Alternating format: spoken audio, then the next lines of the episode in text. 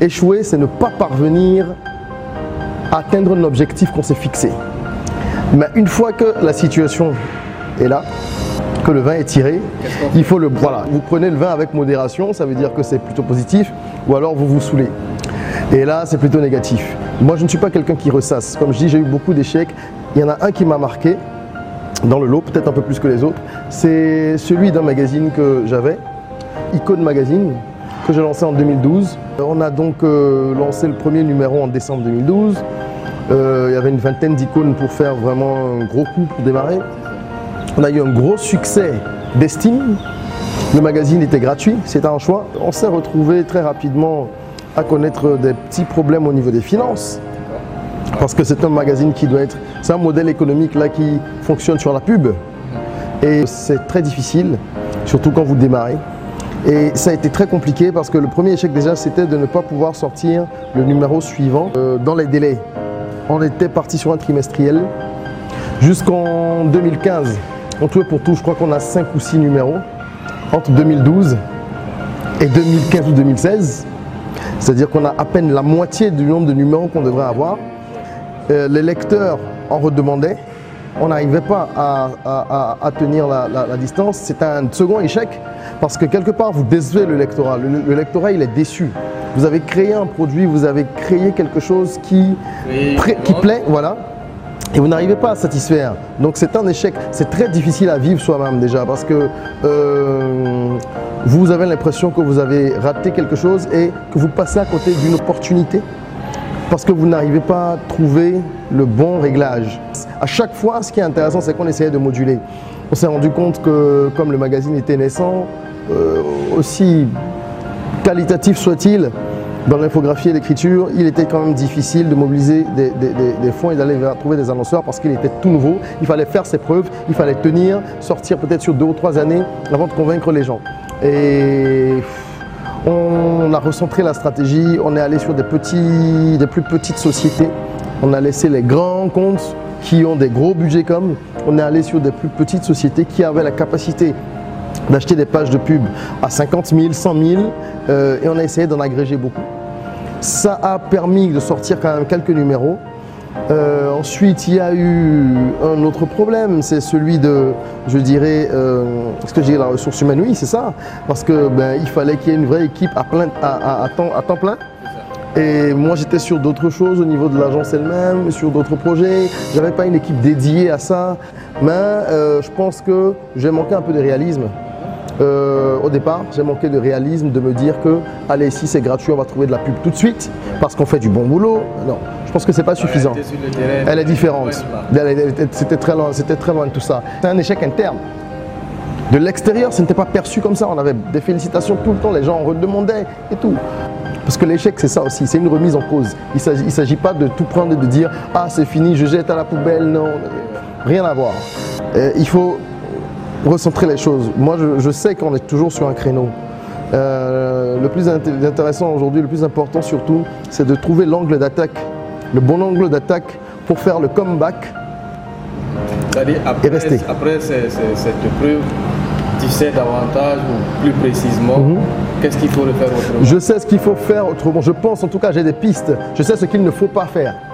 Je, sais, je connais une partie, qu'on apprend tous les jours, de ce qu'il ne faut pas faire sur ce projet. Et ça me servira peut-être pas sur un autre projet. Peut-être que ce qu'il ne faut pas faire là, il faudra le faire ailleurs. Parce que c'est ça, il n'y a pas de règle pour réussir, moi, je pense. Je pense qu'il faut juste être pragmatique, euh, éveillé, euh, réceptif et écouter le marché. Écoutez le marché pour savoir ce que le marché veut. Écoutez également, euh, votre premier marché, c'est d'abord vos collaborateurs, ce sont vos premiers clients percevoir vos collaborateurs et savoir ce dont ils ont besoin, comment, les, comment canaliser l'intelligence commune qui est là pour aller vers un but collectif. L'échec, ça a été, comme je disais à l'entame, ça a été un, événement, une circonstance qui m'a permis de voir au-delà, d'ouvrir mes horizons et de prendre des décisions pragmatiques, intelligentes et utiles pour moi. L'échec, ça ouvre l'œil. Forcément. C'est très bien résumé. Ça, ouvre, soit ça ouvre l'œil, soit ça vous endort. Alors ça dépend de, de, votre constitution mentale. Moi, je dis la première qualité de l'entrepreneur, c'est la résilience. C'est le dénominateur commun. Le reste, on a chacun des qualités et des défauts. Mais si tu n'es pas capable de prendre des coups et de te relever, c'est pas la peine. Fais autre chose. Tout simplement. par, rapport à l'échec, est-ce que quand on entreprend, est-ce que l'objectif doit être absolument à tout prix d'éviter l'échec? Je dirais non et oui. C'est-à-dire, lorsqu'on commence quelque chose, on a envie de réussir. Ça, c'est humain. Donc, quand on commence une œuvre humaine, on aspire à la perfection qu'on ne peut pas atteindre, mais on y aspire tous parce qu'on aime la beauté, on aime la réussite, on aime les belles choses. Personne ne commence un match en se disant je vais perdre, allez on commence. Non. Donc on veut réussir. Par contre, se dire il ne faut pas que j'échoue, il ne faut pas que j'échoue, il ne faut pas que j'échoue, il ne faut pas que j'échoue. Se le répéter tout le temps, ça va peut-être et certainement vous faire échouer.